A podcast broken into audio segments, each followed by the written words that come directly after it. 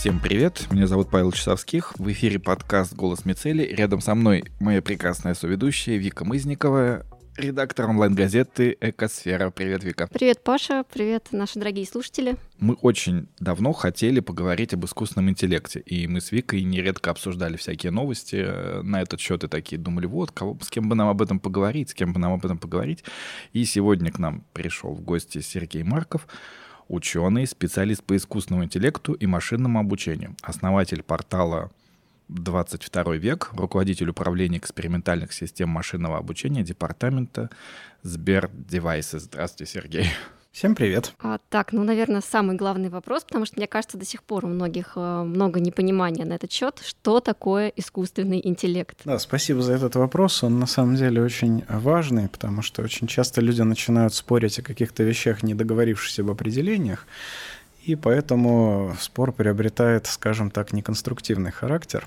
Вот, но вначале, наверное, маленький дисклеймер. Я не совсем настоящий ученый, я скорее такой ученый корпоративный, в том плане, что я занимаюсь прикладными исследованиями в корпорации. Собственно, научных публикаций в международных изданиях у меня не так много, как у настоящих ученых, потому что многое из того, что мы делаем, оно там по понятной причине публиковаться не может. Вот, но тем не менее, я, в общем-то, интересуюсь, скажем так, научными аспектами этой проблемы и историей искусственного интеллекта в частности. И вот э, с термином искусственный интеллект с ним на самом деле весьма поучительная история произошла, потому что э, появился он, э, ну, скажем так, точнее, стал достоянием публики, он стал в далеком 1956 году на Дартмутской конференции, и первым человеком, который озвучил этот термин, был Джон Маккарти, известный специалист в области информатики, а, друг Алана Тьюринга. Тьюринг, к сожалению, в тот момент тоже был э, не с нами, вот, но, тем не менее, Маккарти довольно много еще в 40-е годы обсуждал с Тьюрингом эту проблематику, и там, где Тьюринг употреблял термин «машинный интеллект», там Маккарти впервые употребил термин «искусственный интеллект». А, и, конечно, с тех пор э, утекло много воды, и сегодня человек, какой-то произвольный человек, остановленный вами на улице, на вопрос о том, что же он понимает под искусственным интеллектом, скорее всего, ответит вам, опираясь не на научные статьи Маккарти, не на протоколы Дартмутской конференции, а скорее всего на какой-нибудь голливудовский фильм вроде «Терминатора». Или искусственный интеллект, который да, да, да. так назывался. Нет, искусственный разум. Помните, был мультик про мальчика-робота? Да, ну, в общем, так, так, такого рода довольно много произведений. Вот. И здесь, наверное, термин немножко стал виной своей такой кинематографичности, да, что ли, может быть, некоторого излишнего пафоса, заложенного в его основу. А, но, с другой стороны, Маккарти и его коллег трудно винить э, в этом, потому что времена-то были романтические, да, и когда взлетел первый искусственный спутник Земли, нам тоже казалось, что пройдет там 10 лет, и мы полетим к другим планетам, а еще там лет 20, и мы полетим к звездам, и, значит, уже человечество начнет межзвездную экспансию. Мы знаем, что, в общем, ну, таким радужным мечтам не суждено было сбыться. А вот, но вот э, начало 50-х годов — это такое романтическое время в области развития вычислительных технологий.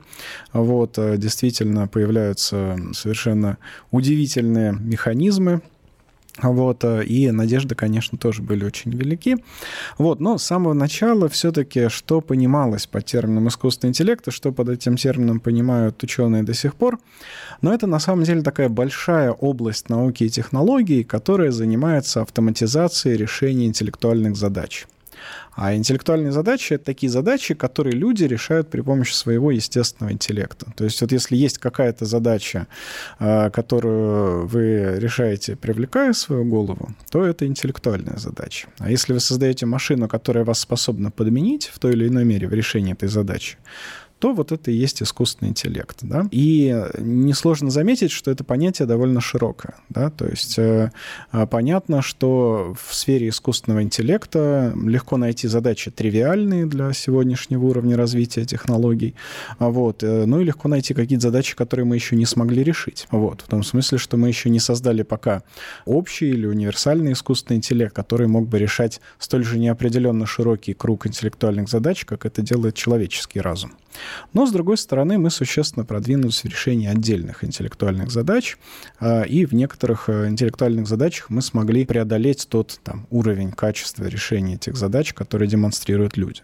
Ну, например, э, настольные игры. Да? В настольных играх сегодня не осталось уже настольных игр, в которых э, люди могли бы соревноваться с машинами. Вот. И вот эта вот граница, которая отделяет задачи тривиальные от нетривиальных, она постоянно смещается. И это послужило основой для появления такого шуточного эффекта Маккордек, Э, названного так в честь э, известной исследовательницы в области искусственного интеллекта Памелы Маккордок.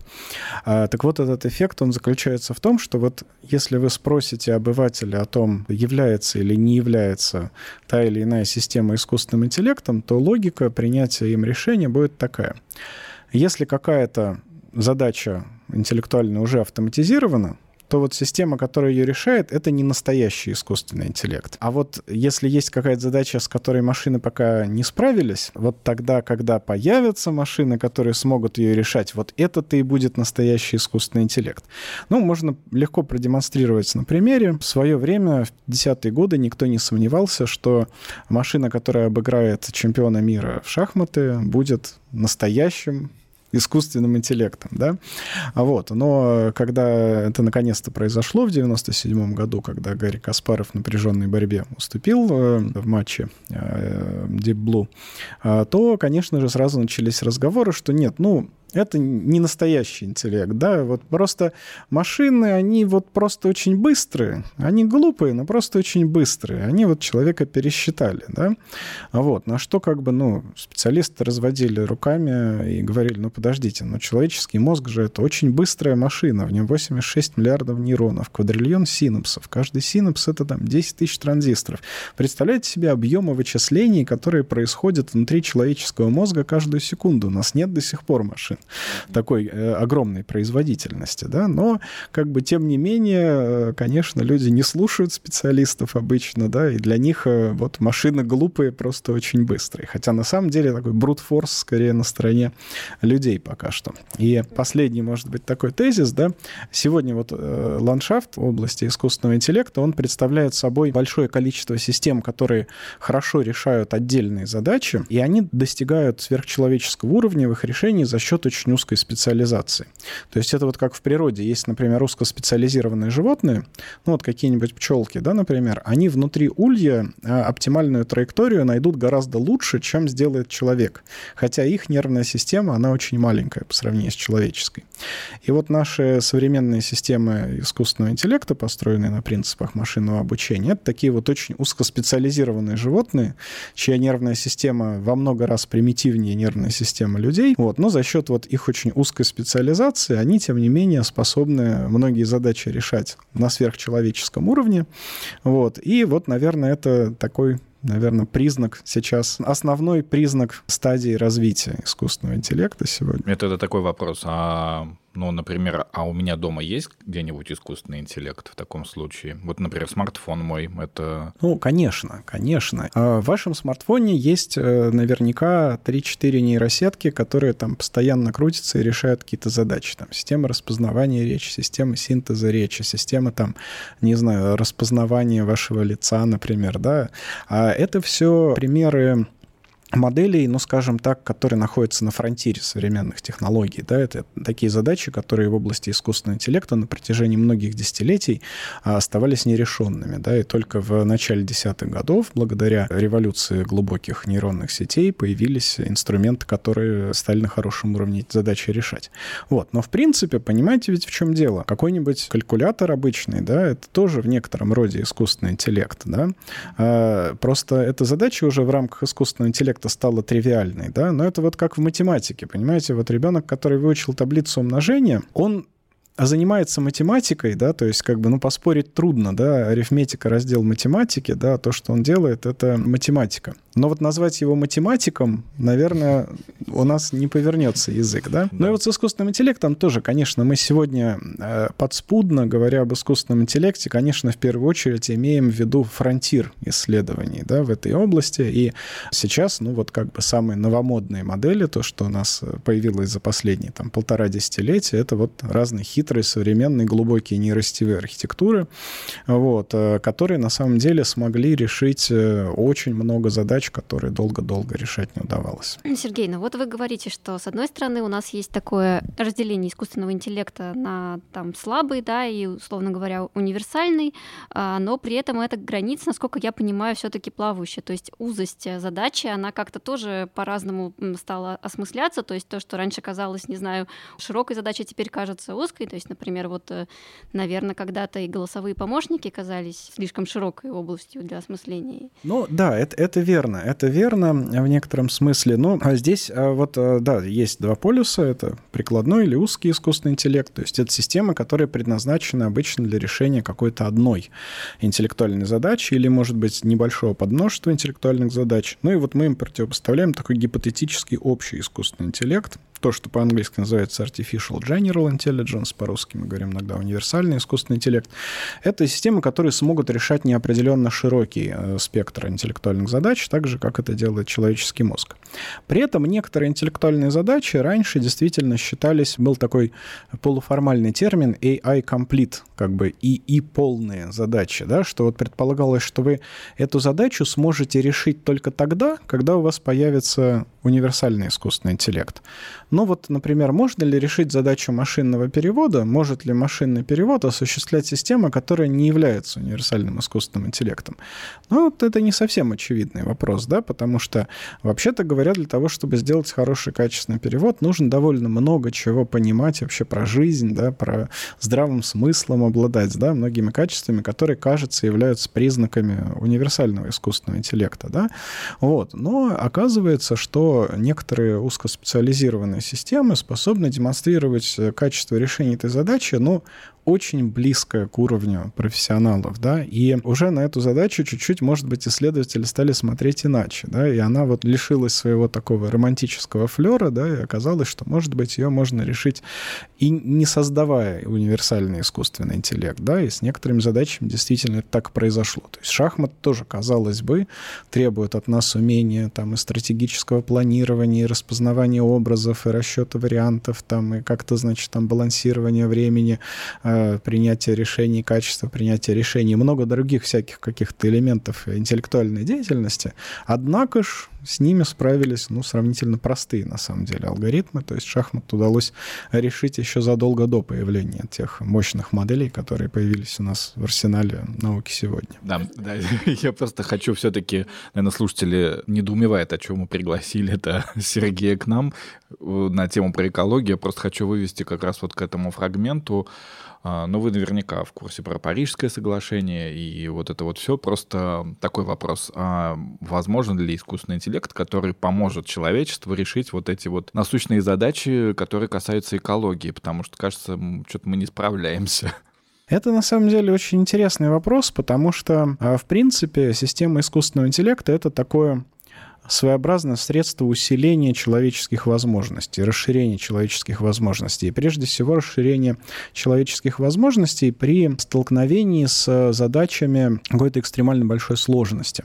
А, то есть дело в том, что ну, в нашем мире существует множество сложных систем, э, закономерности функционирования которых там, одиночный человек-исследователь точно не может себе вообразить, не может уместить себе в голову. Да? Мне вот в этом плане очень нравится там, карта биохимических сигнальных путей человеческого организма, вот, э, которую, если распечатать... Это то, что только мы знаем да, про человеческий организм. Если мы распечатаем ее вот на целую стену, да, то все равно самые маленькие надписи на ней будут там каким-то вторым кеглем написаны. Да?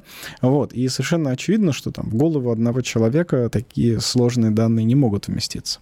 Но человечество, так сказать, в ходе своего прогресса изобрело такой инструмент, как людские коллективы. Да? То есть мы можем не в одиночку одиночку изучать какую-то область знания, можем создавать э, группы ученых. Но здесь у нас как бы проблема заключается в том, что как бы если один рабочий строит дом за год, да, это не значит, что там 100 миллионов рабочих мгновенно вам этот дом построят, да, потому что чем больше людей в этом коллективе, тем сложнее становится взаимодействие между ними, тем больше необходимо им обмениваться данными, да, и вот в вычислительной технике эта проблема носит название закона Амдала, да, то есть что у нас на самом деле при параллельных вычислениях, конечно, эффективность снижается этих самых вычислений, да, и не всякую задачу можно эффективно распараллелить. Вот. А, и здесь э, как раз проблема заключается в том, что вот с тем же человеческим организмом, а уж и тем более с экологическими системами, тем более со всей биосферой Земли, если мы имеем дело, да, то, ну, тут получится, что для того, чтобы моделировать такие сложные какие-то процессы, которые происходят там, в живых организмах и в биосфере, конечно же, нам а, нужны какие-то принципиально новые инструменты, отличные от того, что уж нам подарила да, природа. Да, да, мне дошло просто. Можно взять, например, маленький лесочек, и просчитать, как там все взаимосвязано и что на что влияет. И, то есть там погода, температура, осадки, кто-то пришел, машина проехала. Я понял, да, это ну, Страшная это такая задача. так, потому что ну, из наших предыдущих разговоров, например, мы общались с климатологами, с океанологами, с глициологами, и многие из них говорят, что последние 10-20 э, лет, э, как раз когда был такой прорыв э, в сфере именно искусственного интеллекта, у них в науках произошел такой качественный скачок из-за того, что обработка данных и вообще сбор этих данных стал гораздо легче, и это позволило сделать более точные, гораздо более точные модели.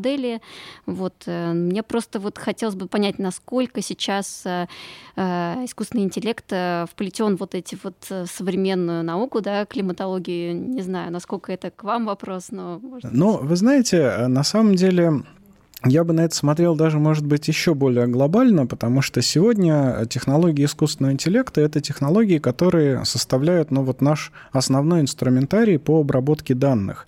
Я объясню, о чем я говорю.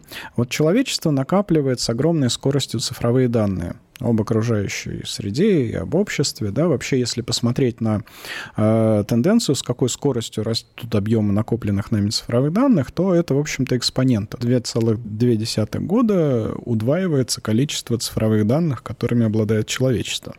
И вообще говоря, ну вот по прогнозам IDC к 2025 году мы накопим 175 зетабайт данных. Вот что такое 175 зетабайт? Это если взять все эти данные, записать на оптические диски с максимальной плотностью записи, которые мы умеем, сложить эти диски там, в стопку, да, и вот э, это будет 55 расстояний до Луны, да, то есть вот такой, такой высоты будет, э, будет эта стопка, да. Вот, то есть нас на самом деле захлестывает целый океан цифровой информации, да, которая появляется самым разным образом. Люди снимают видео, люди пишут в соцсети что-то, работают наши ну, какие-то производственные системы, системы мониторинга накапливают реклама. эти данные в своих базах. Да, реклама. Ну, много чего, да. Мы понимаем, что изрядное количество во всем этом цифровом океане всякого разного нерелевантного мусора, не, нерелевантного для наших задач, да. Вот. Но сегодня вы включаете свой компьютер, запускаете поисковик какой-то, да, пишете какие-то ключевые слова, да, что происходит после этого? На самом деле после этого довольно хитрый алгоритм, основанный на нейросетевых моделях. А он, э, значит, ваш текстовый запрос превращает в определенное векторное пространство, да, в определенный вектор. А, и потом, значит, хитрая, опять же, система путем сложных вычислений во всем этом гигантском наборе документов ищет те, которые по смыслу подходят ближе всего к вашему запросу. Да? То есть на самом деле мы, по сути дела, используем уже сегодня, сами того не замечая, эти технологии для того, чтобы не утонуть вот во всем том океане данных, которым мы обладаем. Ну, не говоря уже там о всяких разных технологиях типа там распознавания речи, синтеза речи, которые плотно вошли в нашу жизнь. Вот. А, и а здесь я бы сказал, что технологии э, искусственного интеллекта, машинного обучения, они довольно фундаментальны, да, точно так же, ну, как, я не знаю, в свое время Эндрю Ин сказал, что AI is a new electricity, да, что искусственный интеллект — это новое электричество. Вот на самом деле что он имел в виду? Вот электричество долгое время в прошлом было, ну, такой немножко игрушечной технологией, да, то есть, ну, такая игрушка для богатых, да, давайте мы сделаем лейденскую банку, будем кого-нибудь троллить этой банкой, там, да, а вот, там, построим монахов в ряд, да, пропустим через них электричество, посмотрим, как... Ну, там много разных прикольных, да, ученые сочиняли себе затей, и, в общем, по большому счету, долгое время не очень было понятно, на что еще способно это самое электричество. А, ну, и есть такая апокрифическая история, когда там у Майкла Фарадея королева спросила, там, ну, хорошо, лорд Фарадей, а зачем вот все это ваше электричество? На что он сказал, э, я, говорят, э, не могу дать точный ответ на ваш вопрос, Ваше Величество, но я уверен, что ваши потомки будут взимать за это налоги. Вот.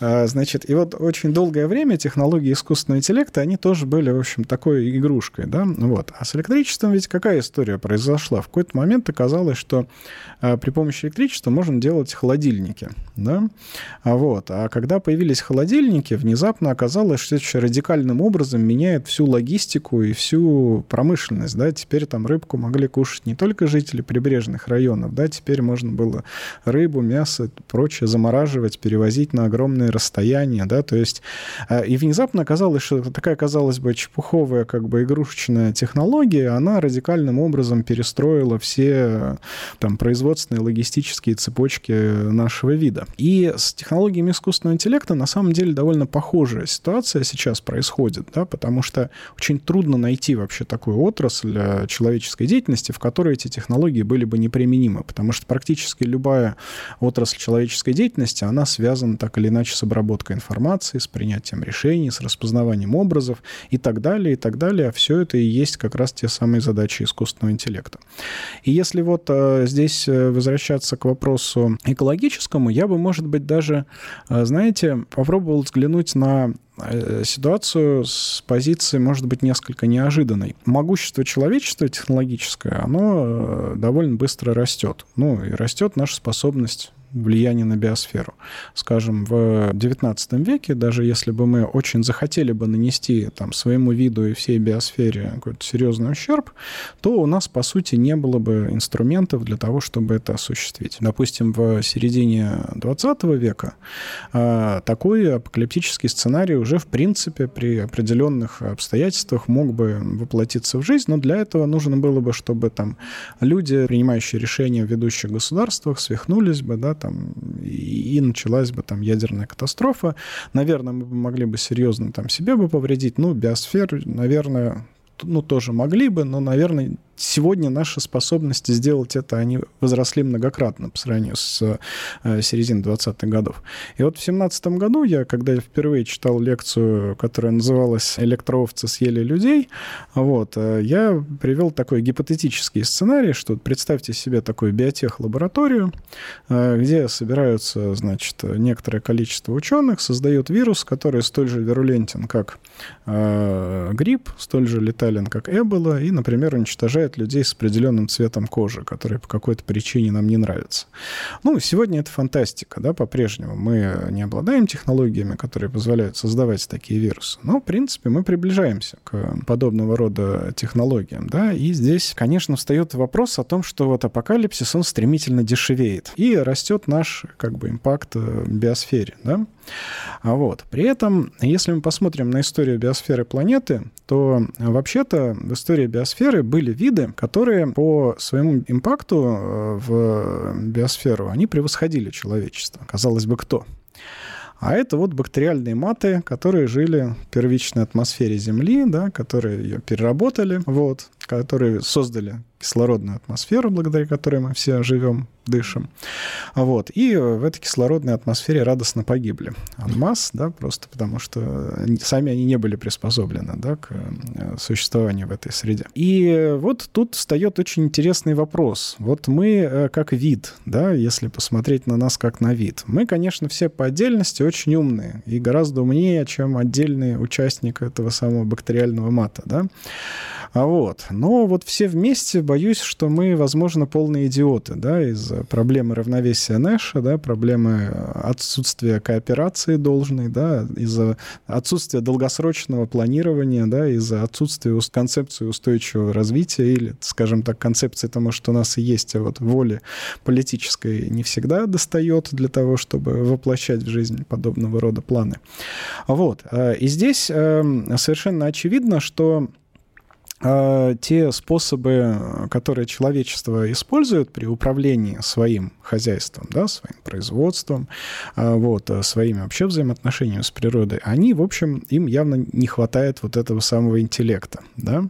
А оказывается, что люди, так сказать, по-прежнему тянут, значит, каждый на себя канат, да, ну а потом мы понимаем, что происходит, да, то есть каковы вот механизмы трагедий в такого рода системах, да, мне вот понравилось у Александра Маркова в свое время, он хороший приводил пример с э, вот этими микроорганизмами псевдомонос, которые образуют э, такую колонию на поверхности воды, вот, а они фотосинтезирующие, им нужно э, плавать по поверхности воды, чтобы доступ к кислороду иметь, они вырабатывают какое-то количество клея, и за счет этого клея колония держится на поверхности воды, потом в какой-то момент э, у значит, одной из бактерий возникает мутация, а, и она перестает вырабатывать клей. Вот что с точки зрения этой бактерии происходит? На самом деле ничего плохого, только хорошее. Почему? Потому что она э, по-прежнему держится на поверхности воды, потому что соседки ее продолжают клей вырабатывать, да.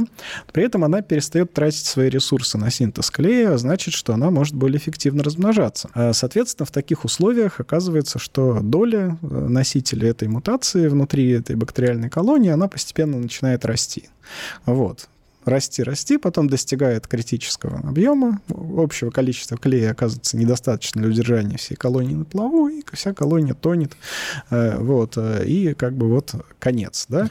А, значит, вот э, вопрос, насколько мы в состоянии здесь, значит, своим коллективным разумом, превзойти да, бактерии. Превзойти бактерии, да, вот. И не нужно ли нам как-то вот заапгрейдить свой интеллект, да, при помощи которого мы решения принимаем, да, при помощи, может быть, быть, каких-то технологий, ума прикупить mm-hmm. у э, технологий наших, да, вот, может быть, для нас это вообще такой единственный шанс в условиях э, роста нашего технологического могущества себя уберечь от такого рода катастроф.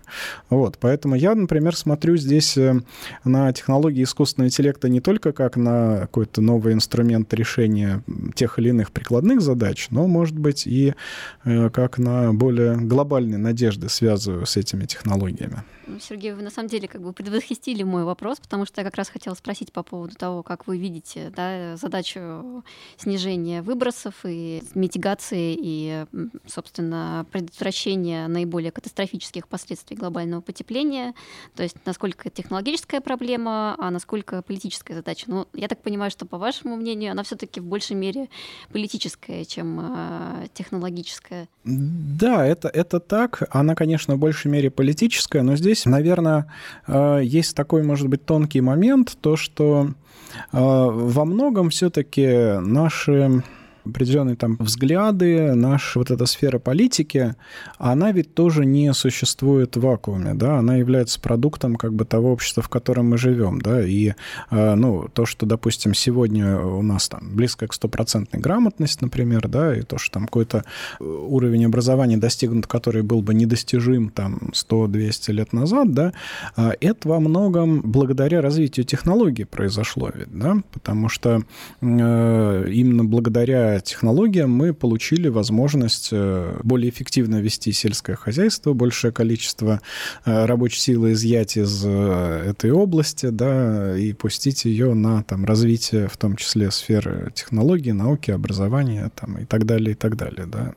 А, вот. Или, скажем, урбанизация та же самая. Да? Вот сегодня урбанизация в некотором смысле оказалась такой спасительной палочкой-выручалочкой, да, потому что она привела к значит, снижение темпов роста населения Земли, да, и, в общем, та катастрофа, которую ожидали к 2025 году, да, когда там э, все у нас уравнения у Капицы уходили в бесконечность, да, значит, вот, наверное, все-таки, к счастью, эта катастрофа не состоится, хотя в 60-е годы, э, значит, все, всем казалось, что это какая-то нас ждет неизбежная беда, вот, при этих экспоненциальных темпах роста.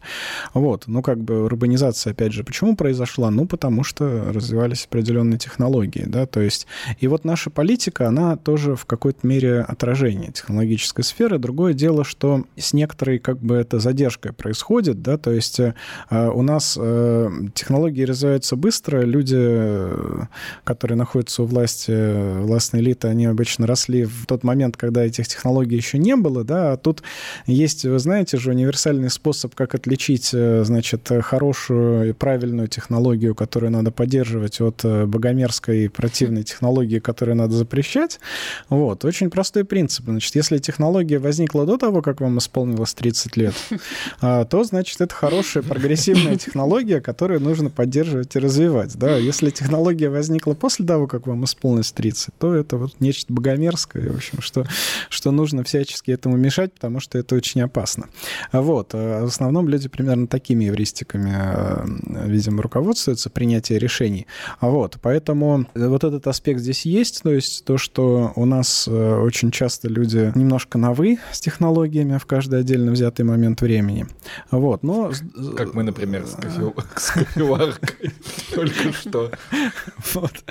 А, но, эм, да, кофеварки умнеют не по дням, а по часам, и я уже опасаюсь, что скоро у меня в доме не я буду самая умная кофеварка. Вот. Строить забастовку машины, как некоторые современные философы говорят.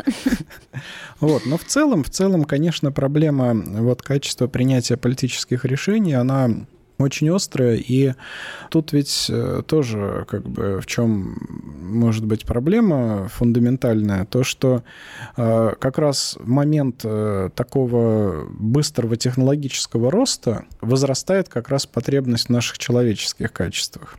Вот, потому что, ну, как бы, если ты у тебя нет атомной бомбы, да, то как бы от тебя не нужны какие-то особые моральные качества, чтобы удержать тебя от э, всемирной катастрофы, да. Когда у тебя эта бомба появляется, внезапно оказывается, что вот от твоих там моральных качеств, да, от твоих там политических взглядов внезапно начинает зависеть очень многое, да, то есть э, эпоха быстрого технологического роста парадоксальным образом самый дефицитный и самый востребованный в ней ресурс — это как раз наши человеческие качества. Это серьезный вызов на самом деле.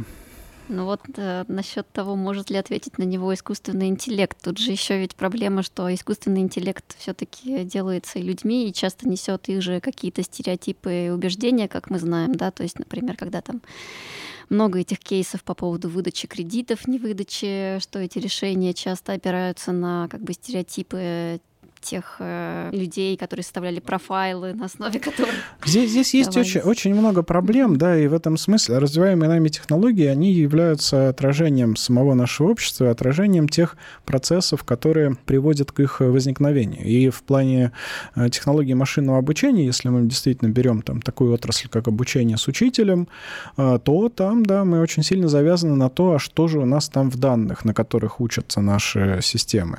А есть, кстати, очень такая такая Э, злая книжка, которая называется Artificial Unintelligence, где э, ее э, авторка очень так подробно изучает проблемы и вот разные как бы ситуации, когда люди слишком полагаются на технологии считают, что вот технологии сами по себе способны решить какие-то проблемы социальные, общественные, да, а на самом деле внезапно оказывается, ой, да, что там данные, на которых они обучаются, содержат какие-то, значит, байсы, вопросы. Проблема еще, может быть, более фундаментальный характер носит. То есть дело даже не в том, что эти системы, они перенимают там предубеждения экспертов. Здесь э, часто другие еще эффекты возникают. Ну, например, вот э, идея создания там каких-то систем э, социального рейтинга, да. А в чем проблема? В том, что такого рода системы могут потенциально при их неумелом применении создавать токсический цикл положительной обратной связи, да, то есть, ну, вот есть одна из серий «Черного зеркала», которая очень наглядно там про это, когда есть мир, в котором, значит, у каждого человека есть рейтинг, а, да, да, да. его там лайкают, дизлайкают, да, и вот э, чем меньше становится его рейтинг, тем меньше его шансы на реабилитацию, да, то есть оказывается, что если мы там кого-то поразили в социальном рейтинге, да, то у него становится все меньше и меньше возможности себе этот рейтинг вернуть, да, по mm-hmm. большому счету, то есть у нее там, помните, все там ломается, она едет куда-то, чтобы, значит, да, исправить ситуацию, тут внезапно оказывается, что, значит, она уже не может нормальную машину себе с таким рейтингом взять, там, и так далее, и так далее, и так далее. Вот. Ну или, например, в принципе, ситуации, когда люди как бы не очень понимают, что э, у нас алгоритмы стали частью очень многих процессов в нашем обществе, и, ну, действительно, человек приходит там получить в банке кредит, да, и его отношение, решение принимает какая-то математическая модель, да, или, например, приходит устраиваться на работу в какую-то массовую профессию, не знаю, там, оператором колл-центра или там курьером или кто еще, да, то есть, опять же, там математическая модель принимает решение. Очень многие такие решения, они вот по силе влияния на жизнь человека сопоставимы с вердиктом суда. А, вот. Но в суде-то у вас есть э, что? Там, право получить доступ ко всем доказательствам, которые собраны против вас. Право получить квалифицированную юридическую помощь. Право на состязательный процесс. Право, право, право.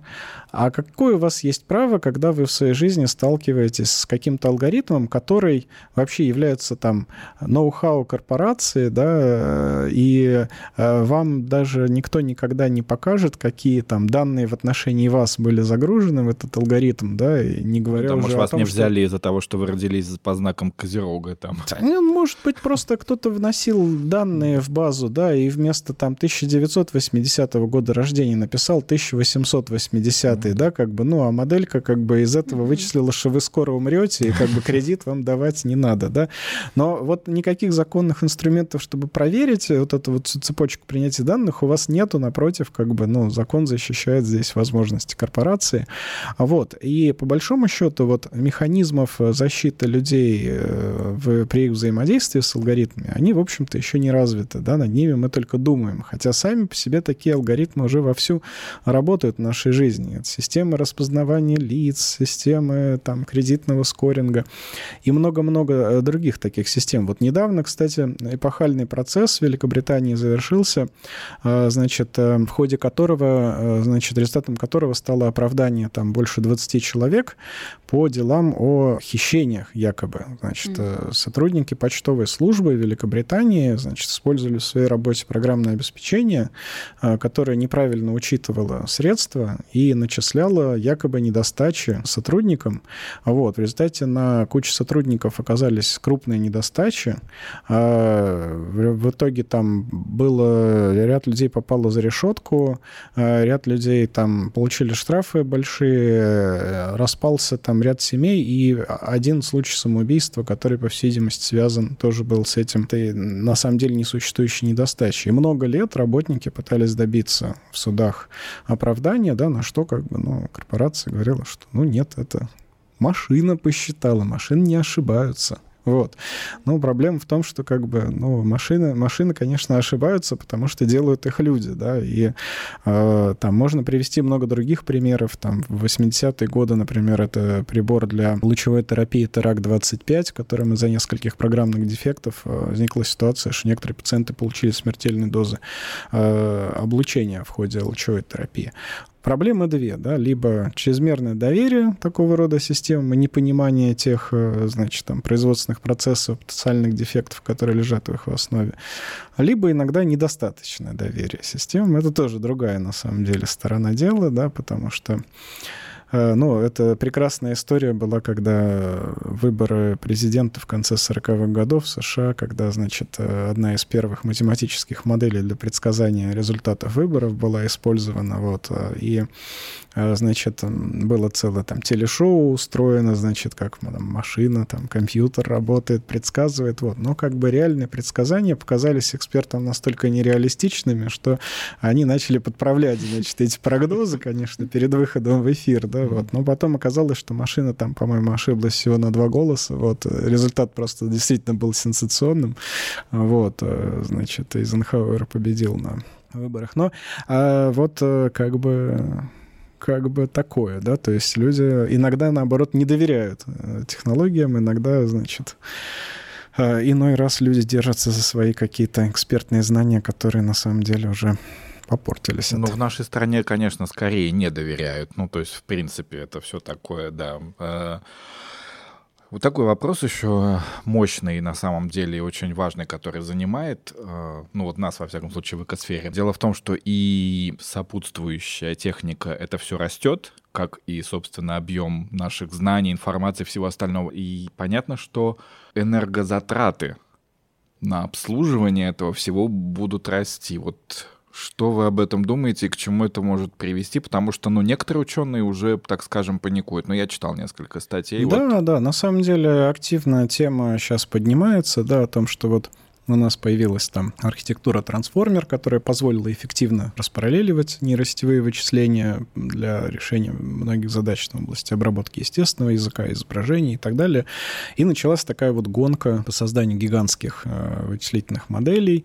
Вот, появились модели там десятками, потом сотнями миллиардов параметров, и для их обучения, естественно, используются э, очень мощные компьютеры, которые потребляют много электроэнергии, и рассеивает много тепла, вот, а при, значит, получении этой электроэнергии там еще и мы получаем эмиссии СО2 в атмосферу. Вот. А это, в общем, верное соображение отчасти, да, но оно верное в каком плане? Но э, человечество, оно объем своего энергопотребления разными способами увеличивает, да, и, ну, вот в том числе более масштабные вычисления, это тоже один из таких способов. А, и э, здесь, э, ну, типа, есть такой фундаментальный спор. Что человечество должно делать? Оно должно аппетиты ограничивать свои, да, и говорить, что нет, мы вот хотим ограничить там выработку и потребление электроэнергии, например, да, вот. Или, или мы хотим, например, просто сместить точку оптимума, да, таким образом, чтобы стремиться более эффективно использовать ту энергию, которую мы вырабатываем, да, то есть все равно мы будем наращивать, э, значит, наше там потребление, условно говоря, но э, будем стараться при этом это делать более эффективным образом. Либо, может быть, мы должны дальше расти экстенсивно, но мы должны принимать какие-то меры для компенсации импакта, да, то есть, может быть, э, мы должны просто создавать технологии для поглощения СО2, например, из атмосферы, да, ну или в конце концов переходить на способы генерации, которые не выделяют СО2 в атмосферу, да, но там э, тепло тоже там как-нибудь отводить, да, то есть, ну, здесь вот э, вопрос в чем, что, значит, всегда есть такой аскетический путь, да, давайте мы все порежем, да, э, вот. Э. А может быть, да, значит, это все-таки наоборот поиск палочки-выручалочки как раз в той же технологической сфере, да, то есть технологии, они как э, создают новые вызовы, так и помогают с ними справиться. Вот. Я скорее, конечно, ближе ко второму подходу, вот. Здесь есть много всяких технологий, которые потенциально могут нам помочь и которые довольно активно исследуются. Я думаю, что человечеству нужно просто гораздо больше уделять внимание поиску таких технологий, да, искать способы, скажем так, мотивировать тех же самых там производителей электроэнергии к тому, чтобы снижать э, выделение СО2 в атмосферу. Ну и потом тут тоже можно на эту проблему по-разному взглянуть. То есть, казалось бы, мы создаем новые модели, в которых сотни миллиардов параметров, тратим на них э, много электричества и так далее. Но с другой стороны, мы, по сути дела, создаем универсальные модели, ну, типа там той же GPT-3 там, или а, которые а на самом деле заменяют потом много-много маленьких моделей, предназначенных для там, решения каждой отдельной задачи. Да? То есть обучая одну такую как бы фундаментальную модель, есть такой термин сейчас модный foundation models, вот, а мы на самом деле не тратим, а мы на самом деле экономим да, потому что э, вместо этой модели у нас бы там сотни, тысячи специалистов по всему миру, каждый бы свою бы нейросетку учил бы под одну задачу, да, а тут он берет вот эту большую сеть, ее там с минимальными затратами энергии файнтюнит под э, свою задачу, и вуаля, то есть в целом получается экономия, возможно, от использования таких моделей. Поэтому здесь э, такой, конечно, есть некоторая интрига. Вот. С другой стороны, в области машинного обучения активно развиваются технологии, которые призваны снизить потребление электроэнергии. Ну и надо сказать, что, в принципе, системы с низким энергопотреблением, они очень востребованы. Например, военные очень хотят системы с низким энергопотреблением. Вот, военные за экологию в некотором да, смысле. Да, ну, потому что, потому что дрон, который охотится за, значит, врагами, да, он должен э, долго функционировать без перезарядки, да, значит, поэтому на борту у него должно быть какое-то оборудование, которое будет таким же умным, да, но при этом будет не таким прожорливым в плане энергии. Вот, и есть целое большое направление нейроморфных систем, которые направлены на снижение энергопотребления. Вообще человеческий мозг — это очень классная машина в этом плане. Он всего 20 ватт потребляет. Вот. Э, при этом такое гигантское количество вычислений производит. Вот. Нам пока до такого далеко. Вот мы мечтаем сделать что-то похожее, поэтому вот специалисты по нейроморфной инженерии много тратят ресурсов, чтобы такого рода системы создать. И вот там одна из крупнейших исследовательских программ в Соединенных Штатах, то, что называется Brain Initiative, э, одна из ее целей как раз создание таких вот э, эффективных с энергетической точки зрения вычислительных устройств. Интересно. Сергей, вот вы э, говорите, называете себя корпоративным ученым, но и поскольку вы работаете в Сбере, не знаю, опять-таки, насколько вы можете про это говорить, но а вам не приходится заниматься какими-то вопросами? Вот, например, сейчас многие компании, там Google, э, другие, Amazon, а, сконцентрировались на сокращении выбросов, да, и, соответственно, системы тоже разрабатывают нейросетки для подсчета там этих самых выбросов, да, чтобы их было понятно, где сокращать. У нас, я бы так сказал, да, значит, э, в принципе, в Сбере очень много специалистов по машинному обучению искусственному интеллекту, и мое подразделение не единственное подразделение, которое этим всем занимается. То есть у нас, во-первых, есть а, значит, Сбер AI большой, большая команда там, под руководством Максима Еременко. Есть э, вновь созданный институт а, искусственного интеллекта, научным руководителем которого стал известный ученый Юрген Шмидхубер. Вот. Э, и на самом деле, вот в рамках, допустим, исследовательской деятельности того же Института искусственного интеллекта большое внимание уделяется экологическому импакту машинного обучения, и э, я коллег регулярно вижу доклады, и они обсуждают да, вопросы. Но это вопросы, я бы так сказал, э, у них есть несколько ну, таких вот сторон. Да? То есть первое — это наш собственный э, импакт э, от того, что мы делаем, да, и, значит, мы стремимся свою инфраструктуру вычислительную, конечно, в этом плане оптимизировать. Да? То есть, например, mm-hmm ну, я не знаю, есть всякие проекты, про которые не знаю, могу ли я рассказывать, поэтому на всякий случай не буду в деталях, да, но в целом они направлены на то, чтобы снизить э, и эмиссию, и непродуктивные потери энергии, да, при масштабных вычислениях, да, потому что а, действительно там наши суперкомпьютеры, они, ну, это довольно серьезные системы, да, которые действительно мы должны задумываться о том, какой импакт они вносят в э, окружающую среду.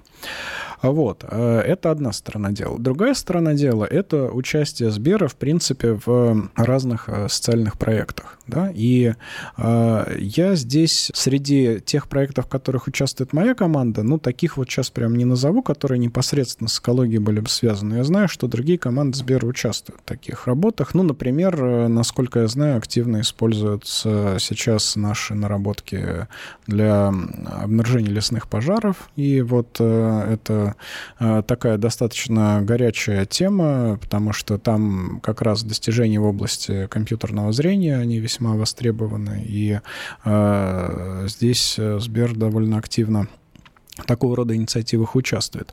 Вот. Наверняка есть и много других проектов, но вот я просто про них могу не знать чего-то, да, вот, потому что э, все-таки у нас там больше 30 тысяч э, инженеров, да, работает, вот, а моя команда, ну, это всего, всего-навсего жалкие 150 человек. В общем, пока вы спите, тысячи людей э, разрабатывают нейросети, роботов, искусственный интеллект и прочее, прочее, чтобы улучшить нашу жизнь. Вот, а вы и не знаете. И мы тоже, кстати, не знали. Сергей, спасибо большое, что пришли. Очень интересный разговор. Если честно, могли бы говорить еще дольше. Но я так чувствую, что к нашему выпуску нужен маленький глоссарий будет для некоторых слушателей, потому что какие-то, да, даже я сидел и, в общем, так себе пометочки делал внутренние, там, типа, надо будет почитать это, почитать это, там, освежить память там-то, да, в общем. Спасибо большое вам, что пригласили. Вот, кстати, у меня в начале следующего года выходит э, книжка про историю текущего состояния дела в искусственном интеллекте, но, правда, по э, старой традиции российских ученых это такое краткое введение в слоноведение в двух томах, да, то есть 1 миллион 800 тысяч символов, да, два толстых тома. Вот, но я уж по-другому не мог, извините, вот э, не получилось, короче. Вот, э, если интересно, могу прислать почитать. В принципе, она уже готова. Но... Да, Было конечно, интересно, да, спасибо. Но, в принципе, вы понятно говорите. Ну, то есть я, я просто единственное, что это массивы знаний таких, и, конечно, да, так что... Мы забыли за задать наш традиционный а, да. вопрос. Мы всех наших э, да. гостей спрашиваем, какая экологическая новость, вот последняя буквально, как-то удивила вас в любом ключе, положительном, отрицательном, просто, не знаю, нейтральном. Mm-hmm. Интересно, сейчас подумаем. Сейчас подумаю, что из экологических новостей. На самом деле я вот с интересом слежу за новостями, связанными с, эм, со всякими проектами по поглощению углерода из э, окружающей среды. Вот. И недавно под, подводили итоги очередного конкурса, да, и раздавали гранты. Вот. Ну, э, мне на самом деле вот, вот, вот мне интересно, насколько действительно все-таки, что мы должны делать в первую очередь, да, то есть мы должны там перестраивать нашу энергетику или, может быть, э, такой интересной, смешной третьей опцией является как раз создание систем, которые будут ликвидировать последствия той э, менее эффективной энергетики, чем у нас есть. Вот. Но я на самом деле с, с интересом слушаю вообще э, исследователей в области энергетики, которые рассуждают сейчас, тем более вот в связи с мировым энергетическим кризисом обострился спор о там, том, каким образом должна мировая энергетика выглядеть, да, значит, там, ну вот у атомной энергетики, например, довольно низкий импакт с точки зрения выбросов СО2 в атмосферу, тем не менее большое количество людей, э, значит, там, в экологическом сообществе э, радикально возражают против применения этих технологий, да. Опять же, с теми же там электростанциями, которые сжигают ископаемое топливо, там развиваются технологии улавливания да, СО2. И там, если посмотреть, тоже как э, современная там какая-нибудь тепловая станция на угле по сравнению там со станцией 50 лет назад построенной, там ну, на порядок количество СО2 снизилось по выбрасываемой, да, то есть параллельно развивается очень много разных технологий, которые потенциально могут решать экологические проблемы, вот, и для меня, наверное, как для исследователя, вот это всегда интересная интрига, да, то есть вот, а что, что все-таки взлетит, то есть что из этого станет мейнстримом, а что из этого останется просто такой вот забавной игрушкой, как, помните, у Чарли Чаплина в его этих новых временах там была машина для автоматического кормления рабочих, да, на, значит, и как там в результате ее сбоя там Чарли Чаплин гайки глотал, там, ну, вообще очень смешной такой, э, смешной момент, вот, э, поэтому что, что-то вот судьба ждет, э, какие-то из этих технологий вот, вот такие, а что-то из этого вот взлетит и станет для нас, может быть, палочкой-выручалочкой. Или, да. или обыденно. Тогда да. не могу не рекламировать э, текст э, про, собственно, технологии захвата углерода, который у нас выйдет на следующей неделе. Так что читайте на сайте Экосферы. Спасибо. Спасибо большое, Сергей, что пришли. Напоминаю нашим слушателям, что у нас в гостях был специалист по искусственному интеллекту и машинному обучению, основатель портала 22 век, руководитель управления экспериментальных систем машинного обучения департамента Сбер Devices Сергей Марков. Спасибо, что слушаете. Ставьте лайки, делитесь. Подписывайтесь. До новых встреч. Да, спасибо. Всего доброго. До свидания. Пока.